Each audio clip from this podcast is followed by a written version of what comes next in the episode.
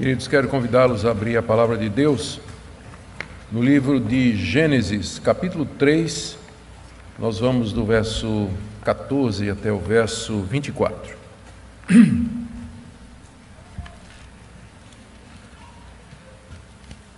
Você que nos acompanha pela internet, também abra sua Bíblia e mantenha aberta para acompanhar a exposição da palavra de Deus.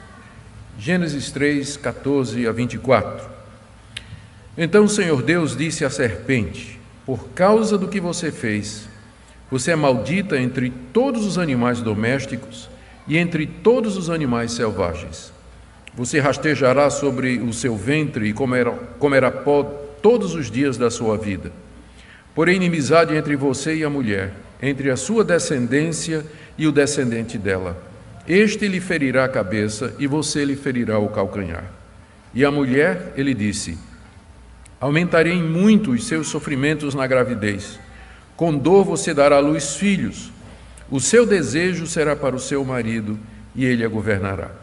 E Adão disse: Por ter dado ouvidos à voz de sua mulher e comido da árvore que eu havia ordenado que não comesse, maldita é a terra por sua causa em fadigas você obterá dela o sustento durante os dias de sua vida. Ela produzirá também espinhos e ervas daninhas, e você comerá a erva do campo. No suor do seu rosto você comerá o seu pão, até que volte à terra, pois dela você foi formado. Porque você é pó, e ao pó voltará. E o homem deu à sua mulher o nome de Eva, por ser a mãe de todos os seres humanos. O Senhor Deus fez roupas de pele, com as quais vestiu Adão e a sua mulher. Então o Senhor Deus disse: Eis que o homem se tornou como um de nós, conhecedor do bem e do mal. É preciso impedir que estenda a mão, tome também da árvore da vida, coma e viva eternamente. Por isso o Senhor Deus o lançou fora do jardim do Éden, para cultivar a terra da qual havia sido tomado. E depois de lançar fora o homem, Deus colocou querubins a leste do jardim do Éden e uma espada flamejante que se movia em todas as direções para guardar o caminho da árvore da vida. Até aqui, queridos, a leitura da palavra de Deus. Como nós dissemos anteriormente, o capítulo 3 de Gênesis é provavelmente o capítulo mais importante de toda a Escritura porque aqui nós aprendemos não somente a origem do pecado, do sofrimento e da morte que afligem a humanidade, mas também a providência de Deus para redimir o seu povo e das consequências de tudo isso e o seu maravilhoso plano de redenção. capítulo 3 é essencial, talvez por isso é um dos capítulos mais atacados, sempre foi um dos capítulos mais atacados da Bíblia através da história da igreja. No início do capítulo 3, conforme nós vimos na mensagem anterior, Moisés descreveu aquele momento terrível em que, ao ser tentada pela serpente, a mulher tomou do fruto, comeu, deu ao seu marido e, desobedecendo a ordem de Deus, ele também comeu, e assim precipitaram a si mesmos e todos os seus descendentes na vergonha, na culpa, no medo e finalmente na morte. No texto que nós temos agora diante de nós, Moisés relata o juízo de Deus sobre os três protagonistas, a serpente, a mulher e o homem, terminando com a expulsão do casal do jardim que Deus havia preparado para eles. Queira nosso Deus abençoar a exposição da Sua palavra e nos fazer ver aquilo que está no texto e aplicar ao nosso coração. Conforme nós vimos no relato da tentação na vez anterior, não se tratava de uma serpente comum. Ela podia falar, ela estava a par da ordem que Deus havia dado ao homem, ela confrontou a Deus, distorceu a palavra de Deus e negou frontalmente o que Deus tinha dito. A serpente queria levar a mulher a desobedecer a Deus e com ela o seu marido. Estava claro que ela estava sendo usada por um poder espiritual maligno e que era inimigo de Deus, muito embora Moisés não nos diga de onde veio esse poder. A Bíblia ensina, porém, que esse ser que estava por detrás da serpente é um poderoso anjo caído, a quem a Bíblia chama de Satanás, também chama de diabo, também chama de adversário, Beuzebu e outros nomes. O Senhor Deus tinha plena consciência, pleno conhecimento da existência desse poder espiritual e de que era ele que estava por detrás daquele animal. E o castigo que Deus impõe à serpente revela que esse poder maligno não era igual ao poder de Deus, mas estava debaixo da autoridade de Deus, tanto é que Deus o amaldiçoa e pronuncia a sua desgraça e a sua destruição final. Nos versos 14 e 15, o Senhor Deus faz seis declarações à serpente e ao poder maligno que estava por detrás dela. Veja como começa o verso 14: Por causa do que você fez, ou seja, Deus atribui responsabilidade à serpente e, na verdade, a aquela entidade que estava por detrás da serpente. A primeira declaração é: Você é maldita entre todos os animais domésticos e entre todos os animais selvagens. A serpente se torna o único animal da criação de Deus a ser amaldiçoado. Todos os demais Deus abençoou. Mais do que isso, esse ser espiritual que estava usando a serpente, ele se torna amaldiçoado. Por isso que na Bíblia não há redenção, não há arrependimento, não há salvação para Satanás. Existe para a raça humana, mas não para Satanás e os seus anjos. Eles foram amaldiçoados aqui. Note que Apenas a terra e Satanás são amaldiçoados. O homem não é amaldiçoado e nem a mulher é amaldiçoada. Há redenção para eles, como nós vamos ver mais adiante, mas não há para esse poder maligno que lá no jardim, através da serpente, manchou o plano de Deus. Segundo a declaração de Deus à serpente, e por extensão ao diabo, ela passaria a se arrastar pelo chão e comeria pó todos os dias da sua vida, ainda no verso 14. A serpente se torna o símbolo de tudo aquilo que é odioso e causa mal e medo, e é, mais tarde vai ser declarada como um animal impuro para os israelitas. Por implicação, Satanás vai ser derrotado, humilhado e comer o pó da terra. No Antigo Oriente, na cultura de Moisés, alguém se lançar sobre o chão e se arrastar sobre o chão era um sinal da mais profunda derrota e da humilhação. E é isso que Deus diz à serpente Satanás: você vai rastejar e você vai comer o pó da terra, pronunciando aqui já a derrota daquele poder maligno que ousou afrontar a Deus no jardim. Terceira declaração de Deus à serpente: Deus colocaria inimizade entre a serpente e a mulher. Está aí no verso 15. Porém, inimizade entre você e a mulher. Inimizade é uma palavra que no hebraico é usada para se referir a um conflito que geralmente leva à guerra visando a destruição do seu oponente. Inimizade aqui significa uma guerra constante, significa uma luta sem fim, que só termina com a destruição do seu oponente. E era isso que Deus disse que colocaria entre a mulher e a serpente. Seres humanos em geral, eles têm medo de cobra, e quando a gente descobre um, a gente faz tudo para matar. É verdade que tem umas pessoas estranhas que gostam, não é? Tem até como pet, mas isso não é o normal do padrão da humanidade. Geralmente as pessoas têm medo tem medo de serpente. Quarta declaração de Deus: ele estenderia essa inimizade entre a serpente e a mulher para os descendentes da mulher e os descendentes da serpente, como está aí no verso 15. Entre a sua descendência e o descendente dela, eu porei inimizade. A descendência ou semente da serpente, notar que essa palavra descendência é uma palavra hebraica singular que significa simplesmente semente. A descendência ou semente da serpente não é toda a humanidade, como vai ficar claro mais, mais adiante, mas aqueles que de entre os filhos de Adão e Eva haveriam de seguir a serpente, Satanás, assim como Eva seguiu. Estes são a descendência, a semente da serpente. Pessoas desobedientes a Deus, amantes de si mesmo, querendo autonomia e prazer, como Eva quis, como ela foi seduzida pela serpente. Mais adiante, Moisés vai chamar a descendência da serpente de filhos dos homens, no capítulo 6, quando chegarmos na história do dilúvio. Então, essa, essa nomenclatura vai ficando mais clara. Já a descendência da mulher, ou descendente dela, já vimos, semente no hebraico pode ser entendido como coletivo ou como singular, um descendente em particular.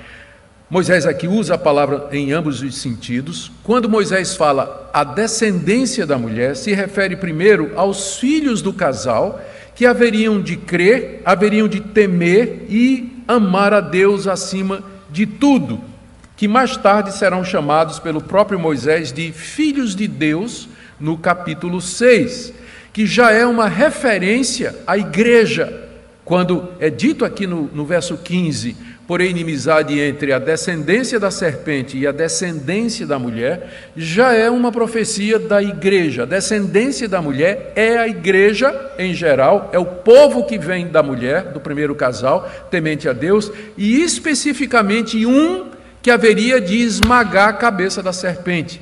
Quando ele diz aqui, este é, é, é singular, né, já é bem singular. Este mostrando que Moisés tinha em mente um descendente particular, especial da mulher, que haveria de esmagar a cabeça da serpente. Ele haveria de nascer da mulher.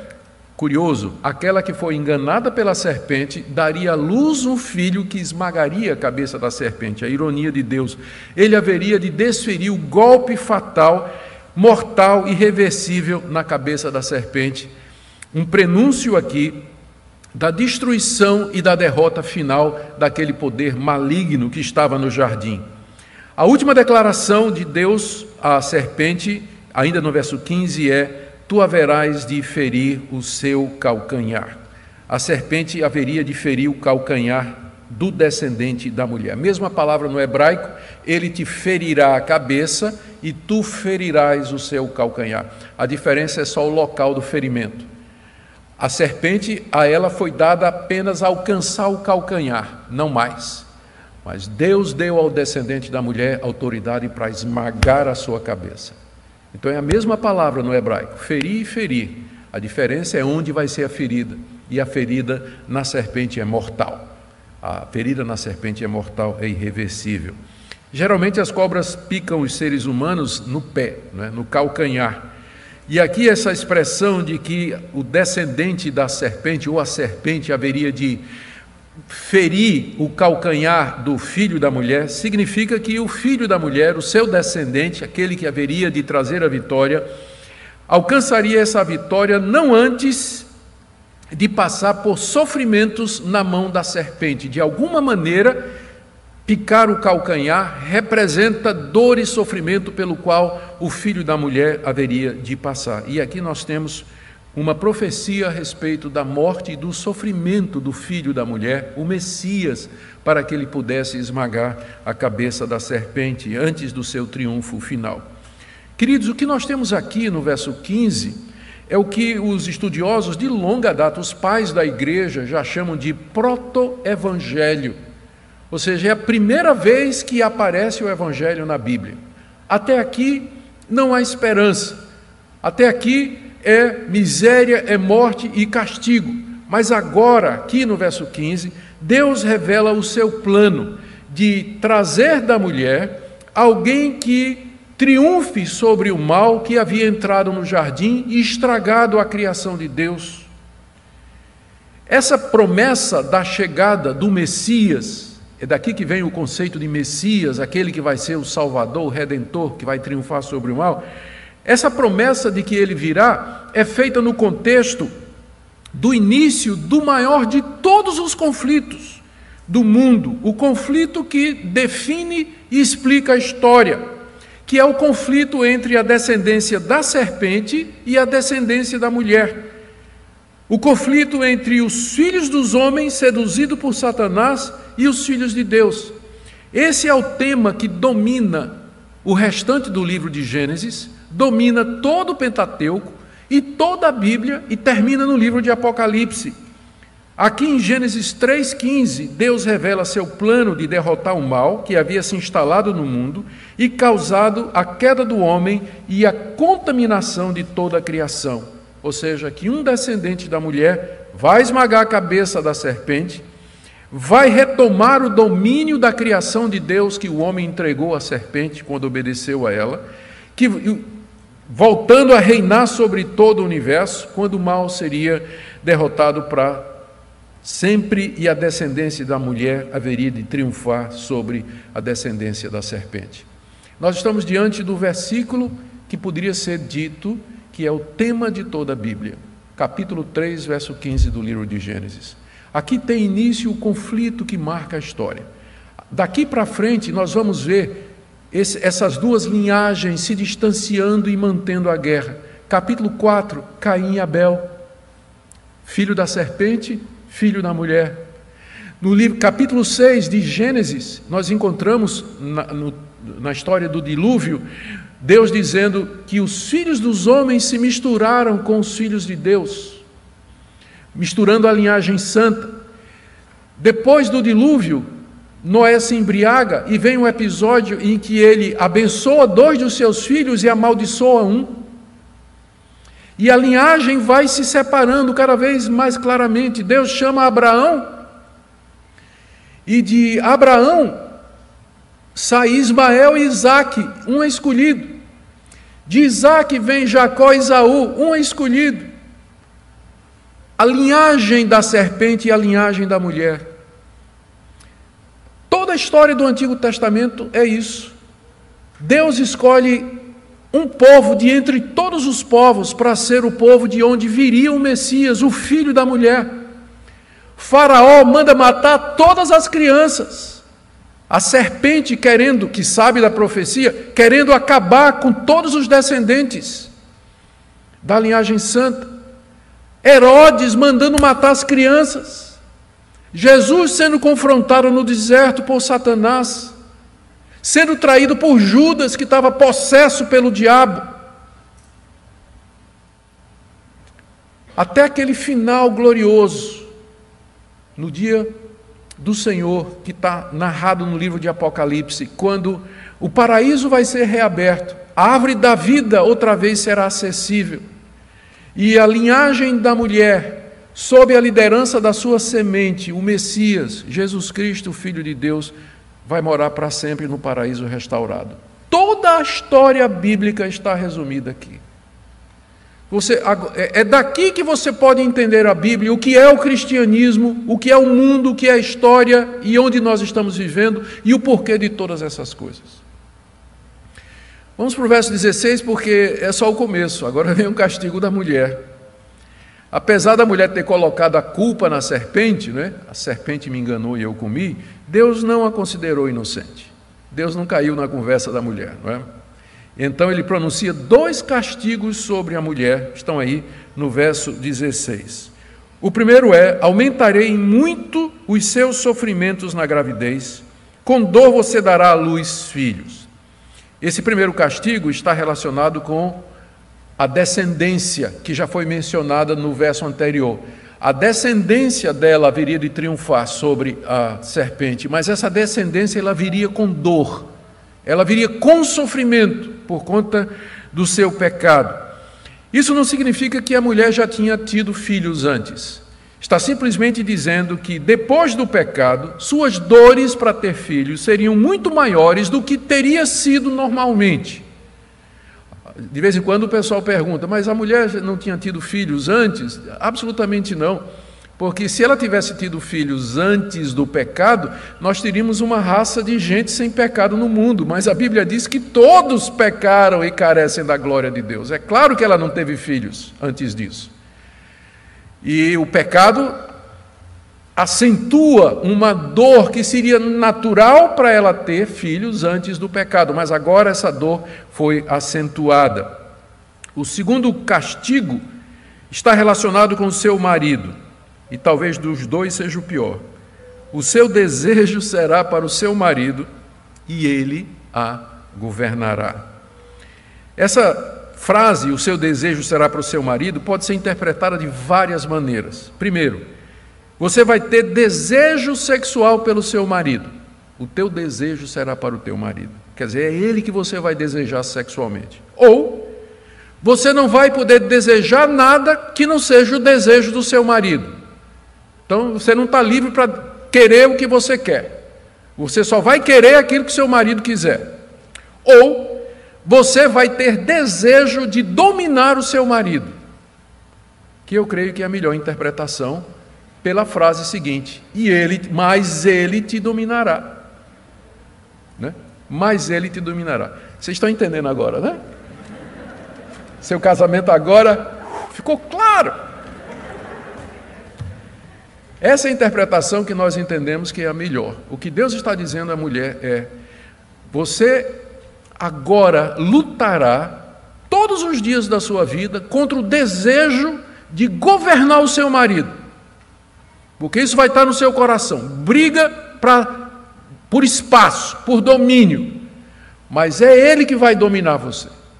Então, aquilo que antes da queda havia sido estabelecido por Deus como uma relação de harmonia, de complementaridade, farei uma auxiliadora para o homem que lhe seja idônea, que esteja como que diante dele, agora se torna algo reforçado, imposto como castigo, que antes seria um deleite para a mulher servir ah, com seu marido no papel de ajudadora, agora é alguma coisa que se torna penosa, frustrante e que provoca ira na mulher. Ela sujeitar-se ao seu marido, ela tem que lutar contra isso, porque o desejo dela é dominar sobre ele, é, é estar por cima dele. E eu tenho certeza que ninguém aqui vai contestar isso. Aqui então fica claro que Deus não tinha desistido do plano original ao criar o homem e a mulher. Só que agora o propósito de Deus, o processo pelo qual esse propósito seria obtido, seria penoso e sofrido. A descendência deles estaria manchada pelo pecado, pela culpa, pela corrupção, e o relacionamento deles no casamento seria marcado pela luta por domínio. Luta por domínio. Agora vamos para o castigo do homem, verso 17 a 19. Deus começa declarando a base em que ele vai castigar o homem no verso 17. E Adão, Deus disse: por ter dado ouvidos à voz de sua mulher, em vez de ter dado ouvido à minha voz, quando eu disse não coma, porque você deu ouvido à voz da sua mulher, não é porque ela era mulher, mas porque o que ela estava dizendo era diferente daquilo que Deus havia dito. Então, porque você ouviu aquilo que sua mulher disse, e porque você comeu da árvore que eu disse que você não comesse, essa é a base para o castigo do homem. Ele ouviu outra voz que não a de Deus e ele desobedeceu frontalmente uma ordem clara de Deus. Note que aqui Deus não aceitou as desculpas do homem, né? porque o homem tinha dito assim: não, mas foi a mulher que me deu o fruto. E por sinal, Senhor, a mulher que tu me deste. O marido colocou a culpa primeiro na mulher e finalmente em Deus. Deus não aceitou as desculpas do homem e vem então responsabilizá-lo pela sua atitude. E como resultado daquela decisão desobediente, as seguintes consequências haveriam de vir. Primeiro, a terra seria amaldiçoada, verso 17: Maldita é a terra por sua causa isso é, ela não mais se sujeitaria docilmente ao domínio do homem. Aquela terra de onde Deus fez brotar tantas coisas lindas, cheia de rios de material precioso, para o deleite do homem, agora ela foi amaldiçoada. Ela não estava ela não seria mais aquela bênção para o homem como havia sido no princípio. Por isso, ainda no verso 17, a segundo, segundo castigo, ele teria de obter o seu sustento em meio a muita fadiga, teria de trabalhar duro para conseguir o que comer. A terra não ia entregar mais com facilidade o seu fruto, como era no jardim. O homem agora tinha que cavar, ele tinha que lavrar, ele tinha que suar para poder arrancar alguma coisa do chão que tinha sido amaldiçoado por Deus. Terceiro, a terra que você vai lavrar, ela não vai só produzir coisa boa para você comer, não. Ela vai produzir espinhos, ervas daninhas e todo tipo de coisa ruim e a gente sabe que a luta do agricultor é contra a erva daninha, né? É, é, é contra a praga, contra bicho, contra todo tipo de, de, de coisa que vem para acabar com a plantação. E Deus disse: Não pense que vai ser fácil, não, Adão. Consequência do que você fez, você vai ter que suar, você vai ter que cavar, você vai ter que brigar com as ervas daninhas para você poder ter alguma coisa. E por isso, né, ele diz no verso 18: Você vai comer a erva do campo, em vez dos frutos deliciosos que estão aqui dentro do jardim, já dizendo, já está aqui antecipando né, que ele vai expulsar o homem do jardim. Então você agora vai comer a erva do campo, aquilo que você conseguir produzir. E você vai fazer isso, em quinto lugar, ainda verso 19, com o suor do seu rosto. Com o suor do seu rosto você vai comer o seu pão ou seja, seu trabalho vai ser pesado e você vai ter que suar para conseguir comida, em contraste com a bênção que era o jardim. Só agora Adão viu a gravidade do que ele tinha feito. É uma pena que a gente não pensa nas consequências antes, não é? Não é verdade? Só quando elas vêm e a gente olha para trás e diz: Meu Deus, o que é que eu fiz? Eu coloquei tudo a perder troquei um paraíso por uma terra amaldiçoada. Desobedeci a Deus e agora vou sofrer as consequências. E essa história se repete, essa é a história da humanidade. Gênesis é o livro dos começos, é o livro das explicações. E é nesse estado que o homem vai viver. E ele diz no verso 19: E isso vai acontecer, Adão, até que você volte à terra. Verso 19: Até que voltes à terra, pois dela você foi formado, porque você é pó e ao pó tornará. Deus aqui coloca o homem no seu devido lugar, diante daquela arrogante pretensão que ele tinha de ser igual a Deus. Lembra? Não foi isso mesmo que a serpente disse? Você vai ser como Deus. E Adão queria ser como Deus, Eva queria ser como Deus, e agora Deus dá um choque de realidade. Você é pó. Você foi tirado da terra e é para lá que você vai voltar. Em outras palavras, você vai morrer fisicamente. Você não se tornou Deus, como a serpente disse. Na verdade, você vai retornar ao pó da terra.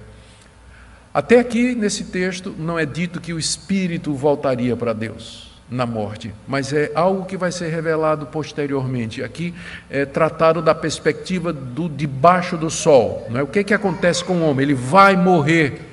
Você vai morrer. E a ironia de tudo isso? R.C. Sproul, no comentário dele de Gênesis, ele diz: A terra que foi criada para ser dominada pelo homem, agora torna a sua vida mais difícil e ao final vai engolir o homem. Que ironia de tudo isso, não é? Essas declarações e castigos revelam, entretanto, que Deus planejava levar adiante o seu propósito original ao criar o homem e sua mulher, somente que agora com muita dor e sofrimento, já que o pecado tinha entrado no mundo. Vamos para a última parte, então, do capítulo 3, onde nós temos o registro da expulsão do homem e sua mulher do jardim do Éden.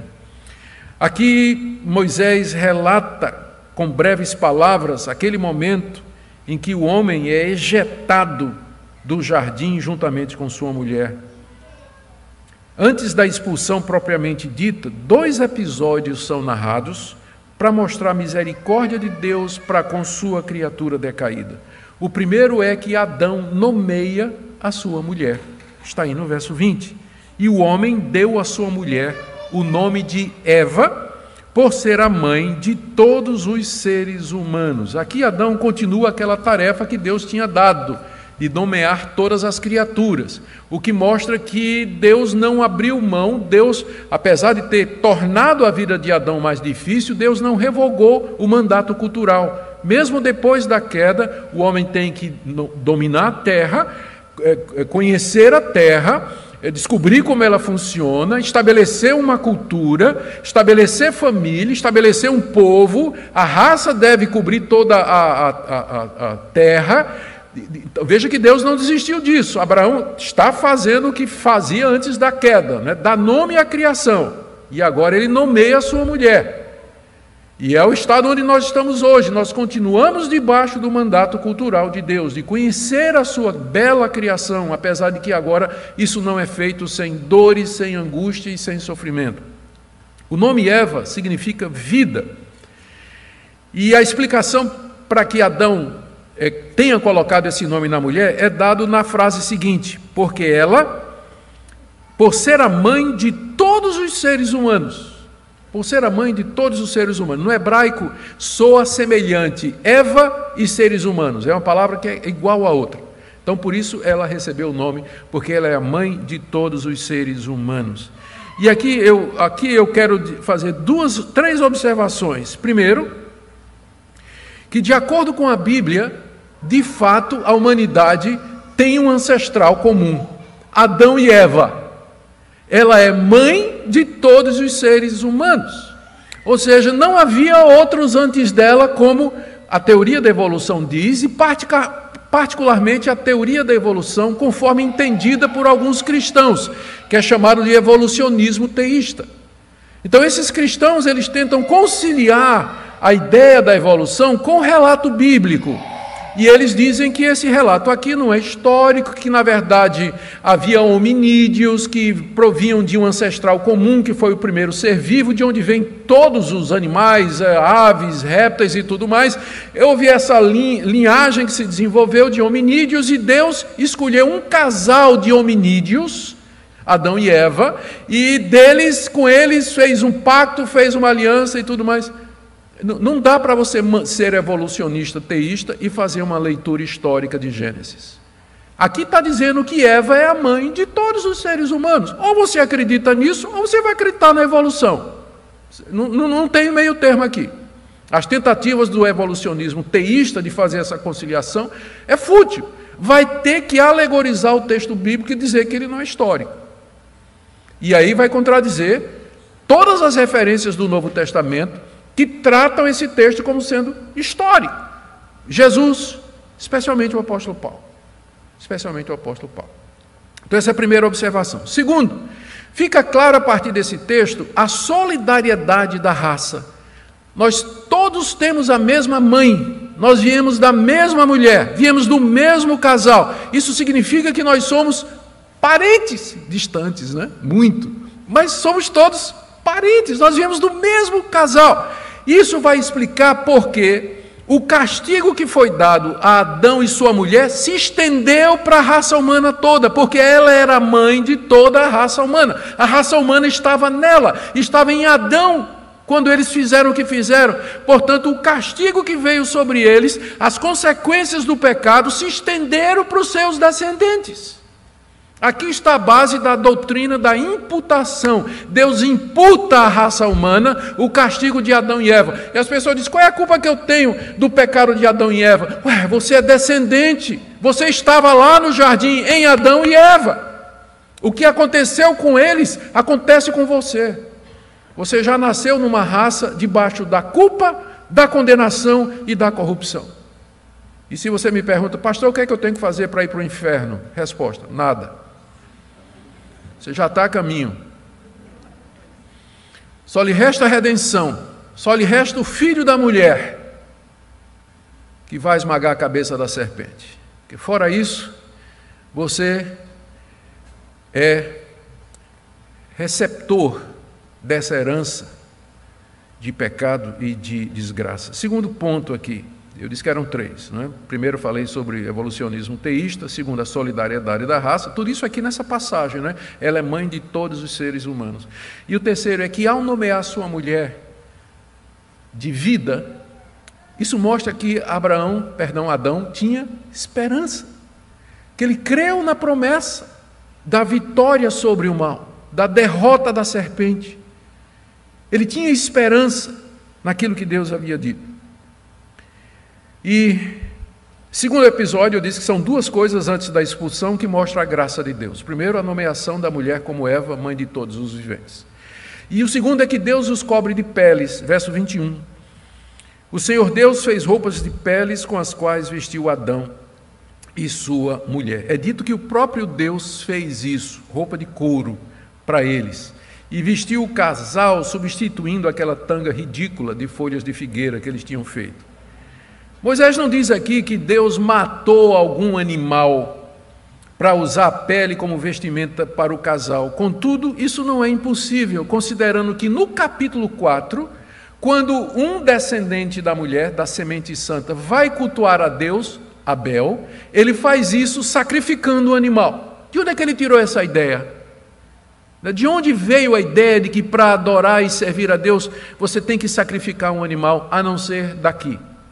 E lembre que quando Moisés relata isso aqui, quando ele está escrevendo isso aqui, né, centenas de milhares de anos depois, ele está fazendo isso já quando Israel costumava oferecer sacrifícios a Deus. Então, era alguma coisa que os judeus perfeitamente haveriam de entender, de que algum animal teve que morrer para que Adão e Eva fossem cobertos, uma figura linda da redenção.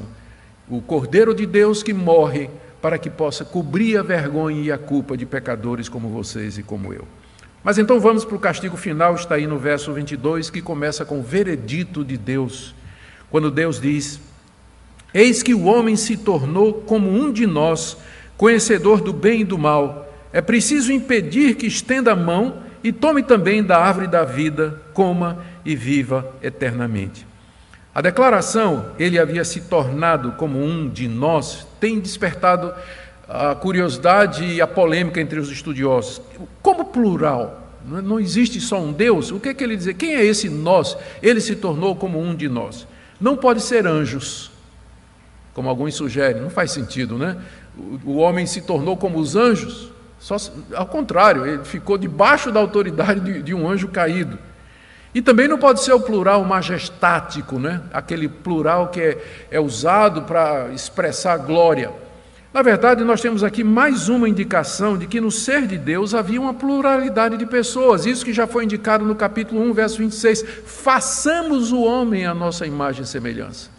Indicando que no ser de Deus havia uma pluralidade de pessoas. Moisés então descreve o diálogo travado entre essas pessoas, que só poderia saber por revelação. Como é que Moisés podia ter acesso à mente da Trindade, não é? Mas através de revelação, então ele sabe o que é que Deus pensou nesse momento, o que é que as três pessoas disseram. O homem havia se tornado conhecedor do bem e do mal como uma das pessoas da Trindade. Só que não se tornaram como Deus, como a serpente tinha dito, ao contrário, trouxeram morte para a sua descendência. Portanto, era preciso impedir que ele tivesse acesso à árvore da vida, porque se comessem, eles viveriam eternamente numa situação de pecado, numa situação de rebelião contra Deus. Era preciso então impedir que isso acontecesse. Então vem o juízo final aqui, verso 23 a 24, quando Deus expulsa o casal do jardim. Verso 23: Por isso o Senhor Deus o lançou fora do jardim do Éden, para cultivar a terra da qual havia sido tomado. Aquele jardim maravilhoso, criado por Deus para o bem do homem, agora o homem é expulso e ele vai lá para o campo onde ele havia sido criado. Lembrem disso: o homem foi criado no campo e Deus então o coloca no jardim. Agora Deus o tira do jardim e manda de volta para o campo onde ele vai sofrer para ganhar o pão de cada dia. Alguns aspectos aqui. Ao ser lançado fora do jardim, está fica então oficializada a quebra da comunhão entre Deus e o homem. Porque era no jardim que o homem tinha comunhão com Deus. Deus passeava no jardim pela brisa da tarde para conversar com o homem e a mulher. E agora o homem é expulso do jardim, ou seja, expulso da presença de Deus. E ele não tem mais acesso à presença de Deus a não ser através de mediadores. Os israelitas sabiam disso, a quem Moisés está dizendo isso. Eles sabiam que eles não podiam chegar diretamente a Deus, eles dependiam dos sacerdotes que ofereciam sacrifícios para que eles pudessem adentrar a presença de Deus. Porque houve a separação. O homem foi expulso da presença de Deus e expulso está vivemos fora do jardim até o dia de hoje. E Deus, em seguida, protege a estrada, a entrada do jardim, verso 24. Depois de lançar fora o homem, Deus colocou querubins a leste do jardim do Éden e uma espada flamejante que se movia em todas as direções para guardar o caminho da vida. Querubins ao leste do jardim, lado direito, para onde nasce o sol, e uma espada de fogo que se movia em todas as direções para não deixar brecha para o homem querer voltar. Moisés aqui menciona pela primeira vez um tipo de ser que não apareceu no relato da criação: querubins. Não é a primeira vez? Ele não, foi dito nada. Querubins. O que são querubins? O povo a quem Moisés está dizendo essas coisas sabia o que era, porque o próprio Moisés já tinha mandado que eles fizessem dois querubins de ouro para colocar em cima da arca e que fizessem figuras de querubins e costurassem nas cortinas do tabernáculo. Eles sabiam que querubins eram anjos, eram seres morais, criados por Deus, espirituais, inteligentes, que cumpriam as ordens de Deus. E aqui talvez a gente tenha a primeira dica que Moisés está dando. Não será que aquele ser espiritual por detrás da mulher era um querubim? Mas um querubim revoltoso que havia se afastado de Deus, que havia se desligado de Deus e que havia se apossado da serpente, possuído a serpente e usado a serpente para desviar a humanidade de Deus essa pergunta que está implícita aqui, ela vai ser respondida ao longo da Bíblia. Sim, exatamente. Um desses querubins que a gente não sabe quando foram criados, ele se revoltou contra Deus e desde então procura destruir a criação de Deus. É ele que foi amaldiçoado. É ele que é chamado de Satanás, de adversário do diabo e para quem não há mais redenção. Muito bem, queridos, chegamos ao final. Apenas Agora, as implicações. O que, que Moisés queria ensinar aos israelitas? Lembra o contexto. Moisés escreveu o livro de Gênesis para a nação de Israel, estacionada a leste do Rio Jordão, a oeste do Rio Jordão, perdoe, à altura de Jericó, prontos para atravessar o rio e tomar a terra prometida. Antes dele entrarem, Moisés precisa realinhar a teologia deles. Eles passaram 400 anos no Egito aprenderam tudo errado. E na terra onde eles iam entrar, havia povos que tinham uma concepção completamente errada de Deus, do mundo, de tudo. Então, Moisés escreve os quatro livros, primeiros livros da Bíblia, com o objetivo de narrar como tudo começou, a realidade de tudo, para que os israelitas soubessem quem é Deus e por que eles estavam ali às vésperas de entrar naquela terra. Então, aqui nessa parte em particular, eu entendo que Moisés quer mostrar qual a verdadeira guerra espiritual que havia no mundo. Tanto os egípcios, de onde eles vieram, como os cananeus, para onde eles iriam, acreditavam na existência do bem e do mal. Só que essa existência era eterna. Para o antigo Oriente, o bem e o mal eram forças iguais em intensidade e poder, contrárias na direção e que existiam eternamente e que se expressavam nos deuses bons e nos deuses ruins, que viviam lutando constantemente entre si e que se expressavam através das forças da natureza também. Aqui Moisés revela que de fato existe uma guerra espiritual tremenda acontecendo no mundo, mas só que ela é entre Satanás e os seus seguidores e o filho da mulher e os seus seguidores. Essa guerra é entre, é entre os descendentes da serpente que são chamados de filhos dos homens incrédulos, ímpios, e os filhos da mulher, chamados de filhos de Deus que temem e amam a Deus. Contudo, não se trata de uma guerra entre poderes iguais. Moisés está dizendo que só existe um poder absoluto no universo, que é o poder do Deus Criador, o Deus de Israel, e que o mal é um poder que está submisso a Deus, debaixo de Deus. É por isso que Deus pode amaldiçoá-lo e Deus pode dizer: você vai ser esmagado por alguém que vem da raça humana. Então ele corrige essa visão de mundo dos israelitas. Não existe bem e o mal como poderes iguais que se chamar de dualismo, é? ou às vezes de maniqueísmo. Isso não existe. Só há um poder e esse poder é bom. O mal vai triunfar. Essa é a nossa segurança de que um dia o bem vai triunfar, o mal não vai triunfar, o bem vai triunfar. A verdade vai triunfar. Porque o poder dominante desse universo é de um Deus bom, de um Deus justo, de um Deus sábio, como vimos nos capítulos 1 e 2, e estamos vendo aqui também no capítulo 3. Segunda coisa que Moisés quer explicar aqui é a razão pela qual os israelitas haviam sofrido como escravos no Egito e como peregrinos 40 anos no deserto, eles experimentaram doenças, dor, rebelião, rebeldia em seus corações e finalmente a morte. De onde vem tudo isso? A resposta de Moisés aqui é: vocês são filhos de Adão e Eva. E como tal, vocês já nasceram nesse mundo debaixo da culpa imputada por Deus aos filhos do casal. Já nasceram com a natureza carnal corrupta, inclinada a todo mal já nasceram sujeitos aos castigos de Deus, como doenças, violência, dor e sofrimento. É por isso que tem tanto pecado, dor e miséria no mundo, e é por isso também que vocês vão morrer. Moisés está aqui dando uma explicação para a realidade da vida. Por que, que nós sofremos? Por que, que nós morremos? Por que, que tanta angústia? Por que, que nós temos vontade de fazer o mal? Por que, que as pessoas se agridem? Por que, que elas se matam? Por que, que elas não se respeitam? Por que, que tem tanto ódio no mundo? A resposta está aqui. Nós somos filhos desse casal. E nós caímos com eles. A nossa natureza é tão depravada como a deles. E não há esperança para nós em nós mesmos. Terceira coisa que Moisés quer mostrar aqui é a razão pela qual Deus havia feito uma aliança com os israelitas. Na verdade, com seus antepassados, Abraão, Isaac e Jacó, os patriarcas, porque Deus estava preparando o mundo para a chegada do descendente da mulher. Ele havia escolhido um povo dentre as nações e Abraão para ser o cabeça desse povo. Os israelitas eram os descendentes de entre quem viria aquele que derrotaria a serpente definitivamente. Portanto, eles eram o povo de Deus, o povo que era o portador do Messias. Israel era o portador da semente da mulher, daquele que haveria de destruir o mal.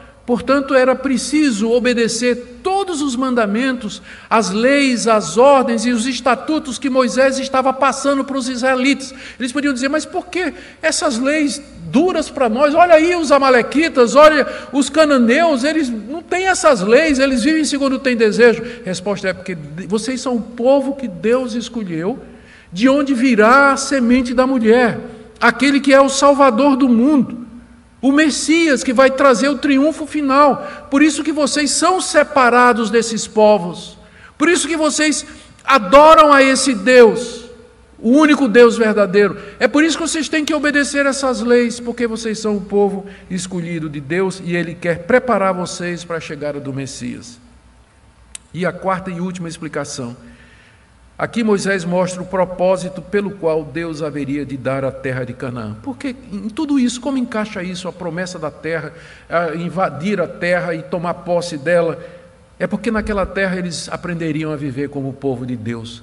Naquela terra eles estabeleceriam uma cultura, ali eles estabeleceriam uma igreja, o local de adoração, ali eles obedeceriam às leis de Deus, ali eles ensinariam seus filhos a andar de acordo com a lei de Deus, e ali eles esperariam que Deus cumprisse a sua promessa, que a semente da mulher viesse e que esmagasse a cabeça da serpente.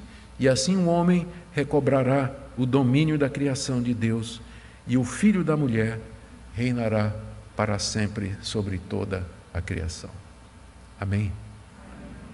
Que Deus coloque essas palavras no seu coração, que você reflita. Aqui você tem a razão de tudo. Aqui você tem a razão da sua existência.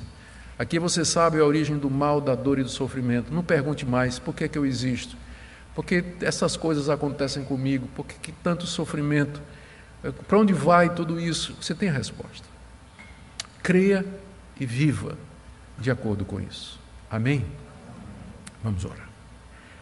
Ó oh, Pai querido, te damos graças porque aprove ao Senhor revelar o teu plano, o teu propósito através das Escrituras.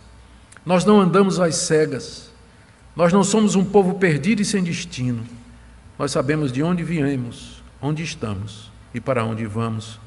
Nós temos a resposta para as principais questões existenciais com as quais as pessoas se debatem: quem eu sou, por que eu existo, por que eu sofro, por que eu não tenho tudo o que eu quero, por que existe tanto sofrimento e maldade nesse mundo. Nós sabemos. Nós te damos graças pela viva esperança, porque o filho da mulher já veio, Jesus de Nazaré, já morreu na cruz picado pela serpente e com o mesmo pé esmagou-lhe a cabeça. E agora esperamos a sua vinda em glória, quando haveremos de com ele viver no paraíso restaurado. Bendito seja o teu nome, ó Deus, por esse plano tão maravilhoso. E agora, quando celebrarmos a ceia do Senhor, já antecipando o banquete celestial lá no novo céu e na nova terra, lá no paraíso, nós pedimos que o Senhor encha o nosso coração de alegria, que o Senhor renove a nossa fé. Em nome de Jesus. Amém.